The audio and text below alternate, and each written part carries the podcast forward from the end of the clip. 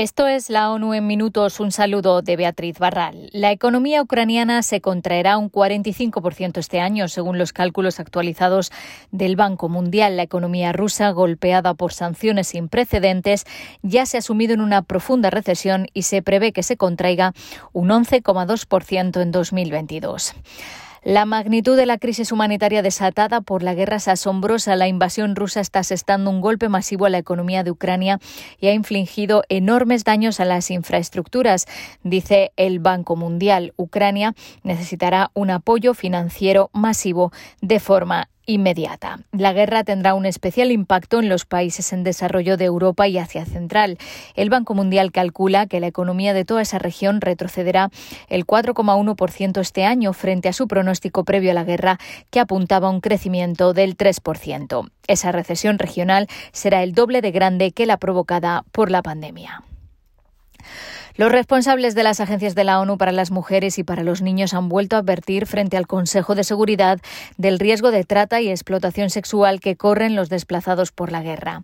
De los 3,2 millones de niños que siguen en sus casas en Ucrania, la mitad, la mitad pueden no tener suficiente comida. En solo seis semanas, casi dos tercios de todos los niños ucranianos han sido desplazados, se han visto obligados a dejar todo atrás, sus hogares, sus escuelas y a menudo sus familiares.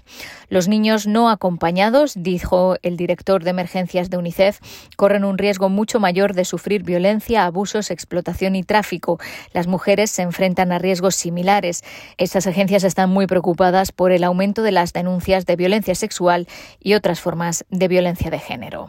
Una vacuna de dosis única contra el virus del papiloma humano proporciona una protección igual de sólida que el esquema de dos dosis actual frente al cáncer de cuello uterino. Es la conclusión a la que ha llegado el grupo de expertos de asesoramiento estratégico sobre inmunización de la OMS tras evaluar las pruebas que han surgido en los últimos años.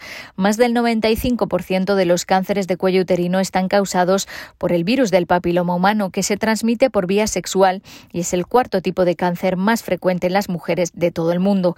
El 90% de ellas viven en países de ingresos bajos y medios.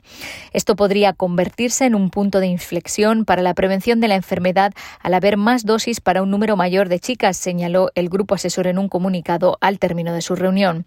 El SAGE recomienda actualizar los calendarios de dosis para el virus del papiloma de la siguiente manera. Un esquema de una o dos dosis para las niñas de 9 a 14 años, un esquema de una o dos dosis para las mujeres jóvenes de 15 a 20 años y dos dosis con un intervalo de seis meses para las mujeres mayores de 21 años. Las personas inmunodeprimidas, incluidas las que tienen VIH, deben recibir tres dosis si es posible y si no, al menos dos. Hay pruebas limitadas sobre la eficacia de una sola dosis en este grupo.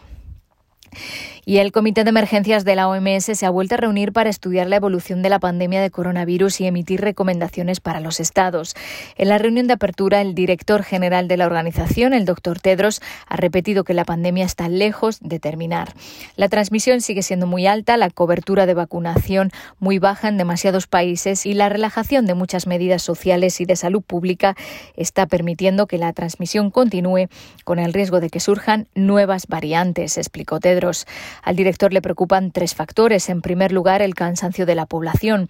En segundo lugar, la duración de la inmunidad derivada de la vacunación o la infección sigue sin estar clara. Y tercero, no se puede producir cómo va a evolucionar el virus. Hasta aquí las noticias más destacadas de las Naciones Unidas.